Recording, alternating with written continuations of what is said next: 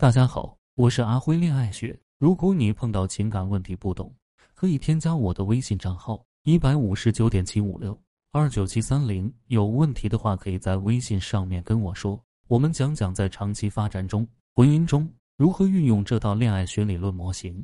在长期发展中，最重要的是以下几个点：强化框架，塑造价值，加强互动，设定标准。很多人在结婚之后就放弃了自己的框架。这是不对的，框架必须永远保持。如果你放弃了你的框架，相当于你给了对方伤害你的机会。永远保持框架牢不可破，这就是你和他相处最核心的一点。做好这一点，你才能在你们的互动中赢得主动。但是你要防止你的框架被对方破掉。塑造价值这件事情是一个女人时时刻刻都要做的事情。如果你缺乏价值，你的婚姻肯定会出现问题的。但是。很多时候，你所认为的价值，并不一定是男人要的。男人找结婚对象最在乎什么？很多女人认为是颜值和身材，这么想的女人都大错特错了。男人最在乎其实是家世背景。我以前就讲过，一个有钱、事业好的男人会选择什么样的女人？就是白富美加傻白甜。他们需要一个家庭背景好，可以帮助自己提升社会地位的女人，并且这个女人教养良好。脾气好，品味好，带出去能够有面子。他们不会选择一个从底层打拼上来的事业型女人。所以，女人在塑造自身价值的时候，根本不需要刻意的去提升外在，比如有钱、事业好、学历高、颜值高、身材好，这些都不重要。最重要的是你的情商、智商、你的修养、你的教养。而现实版灰姑娘的故事，大概只会发生在傻白甜的身上。但是这个傻白甜并不是真的傻白甜，而是看上去傻白甜，但是情商、智商都很高的那种女孩身上。然而，一个女人所谓的事业心，基本只是欲望的体现。这种欲望写在脸上，会让一个女人变得不可爱，无法吸引男人。听上去很残酷，但是实际上，很多女人想要成就一番事业，不是因为自卑，就是因为欲望过大，要么因为自己从小太穷了。否则，一个家庭背景优良的女孩子怎么会有那么大的野心呢？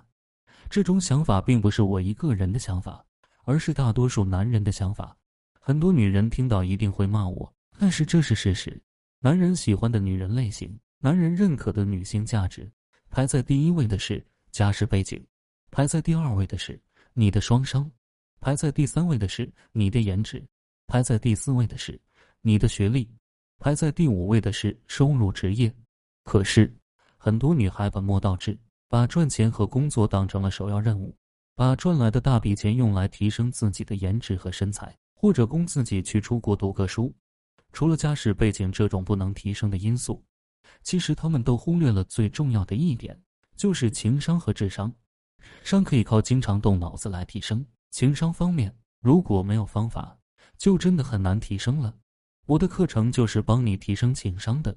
如果你有钱、颜值高、身材好，却没长脑子，那么我告诉你，你这么高的价值，基本上就是去让渣男享用的。渣男求之不得呢，他们就希望你赚钱给他花，丰胸给他玩，整容给他看，他最开心。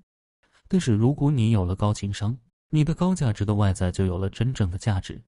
有了真正的高价值之后，你才能开始真正的了汉。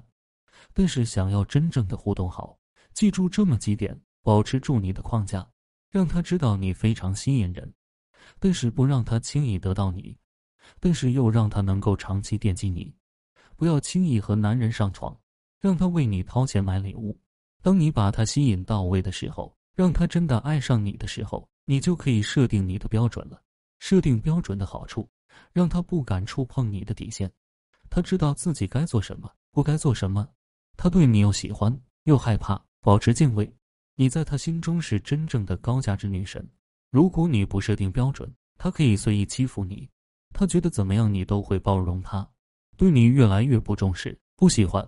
你在他心中是没有价值的女人。